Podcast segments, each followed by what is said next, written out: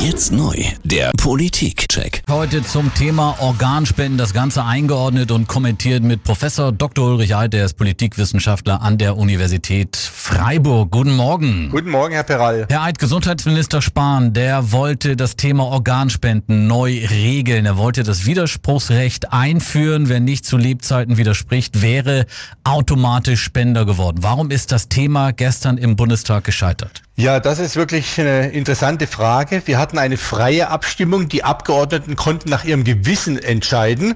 Und da hat sich eben keine Mehrheit für diese Widerspruchsregelung gefunden. Mhm. Anders als in der Bevölkerung, denn da haben wir eine Mehrheit für genau diese Regelung von 61 Prozent.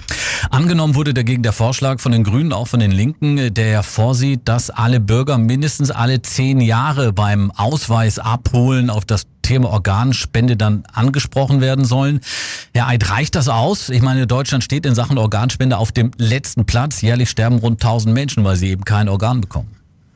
Ich glaube, die Widerspruchsregelung wäre besser gewesen, denn die beschränkt ja nicht unsere Freiheit. Jeder kann diesem widersprechen, ist aber automatisch mhm. erstmal Organspender. Das wäre die bessere Lösung gewesen. Warum tun wir uns in Deutschland so schwer mit dem Thema? In Spanien zum Beispiel liegt die Spendenbereitschaft viel, viel höher. Die sind quasi Spendenweltmeister, weil dort auch äh, längst eben diese Widerspruchsregel gilt. Warum tun wir uns so schwer in Deutschland?